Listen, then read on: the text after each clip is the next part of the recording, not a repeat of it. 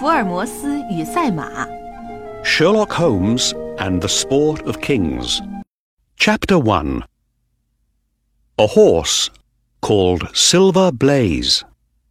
I must go down there, Watson. I must, said Sherlock Holmes at the breakfast table on Thursday morning. Go? Go where? I asked. To Dartmoor. to King's Pyland. Ah, so that's it, I said. Well, everybody in the country is talking about the case at King's Pyland. I always know when Holmes is interested in a case. He reads all the newspapers. He walks up and down, up and down the room, and does not speak for hours. He did all those things yesterday. He did not answer any of my questions, but I knew that it was the mystery at King's Pyland. The morning newspapers were on the breakfast table. What is happening at King's Pyland? Where is Silver Blaze? they asked.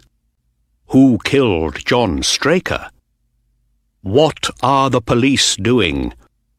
Can they find the horse before the big race next week? Silver Blaze was a famous racehorse, and John Straker was his trainer. One of the biggest horse races of the year, the Wessex Cup, was next week, and Silver Blaze was the favourite to win. But on Monday night at King's Pyland, two things happened. Someone killed John Straker, and Silver Blaze disappeared. I was interested in this case too. Do you need my help, Holmes? I asked. I would very much like to come with you. My dear Watson, said Holmes, of course you must come with me. We can catch the twelve o'clock from Paddington and talk about the case on the train. Two hours later, we were on the train to Tavistock. We read all the midday newspapers, but there was nothing new in them. So, Watson, what do you think about this case? Well, the newspapers say, ah, yes. The newspapers understand nothing. One day they say one thing, the next day they say another. But we must look at the case more carefully. What did happen on Monday night at King's Pyland? And what did not happen? That's an important question, too. Do the police have any answers? I asked. No, said Holmes. On Wednesday morning, I had two letters. One was from Mr. Ross, the owner of the horse, and the other was from the Dartmoor police, an Inspector Gregory. They ask for my help. Wednesday morning? I cried. But this is Thursday morning. Why didn't you go down yesterday? Because it was an easy case. You can't hide a famous horse for long, I thought. Where can you hide a horse on Dartmoor? There are no buildings, no trees. But I was wrong, Watson. The case is now two days old, and nobody can find the horse, or Straker's killer. So, here we are, on the train to Tavistock. And what do you think about it all? I said. Well, Watson, let's look at the case. First, we have a racehorse, Silver Blaze, only five years old, but already a winner in many big races. His owner, Mr. Ross, is a happy man and rich. The race goers are happy too.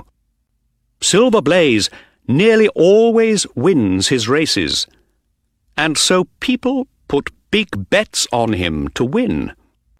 And when the favourite wins the race, a lot of people make money on their bets. But what happens when the favourite doesn't win, Watson? What then? A lot of people lose their money, of course, I said. And people with big bets on a different horse can make much more money when that other horse wins.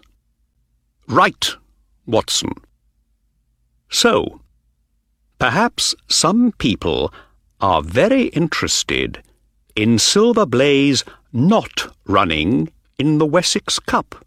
Of course, Mr. Ross and his trainer, John Straker, know that, and they watch the horse very carefully. Now, let's look at the people and the place. The trainer, John Straker. A good man and wonderful with horses. Worked for Mr. Ross for twelve years.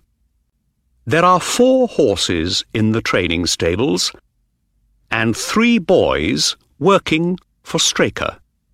One of them sits up all night with the horses, and the other two sleep in a room over the stables. We know nothing bad about any of the boys. Straker has a wife, no children, and lives, I mean, lived, in a house about 200 metres from the stables. The town of Tavistock is two kilometres to the west and about two kilometres to the east, there is Capleton, another training stables. The owner there is Lord Backwater, and the trainer is Silas Brown. There are no other houses, just the hills of Dartmoor. I listened carefully.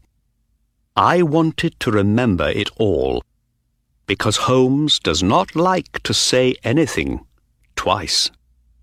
Now, he said, what happened on Monday night?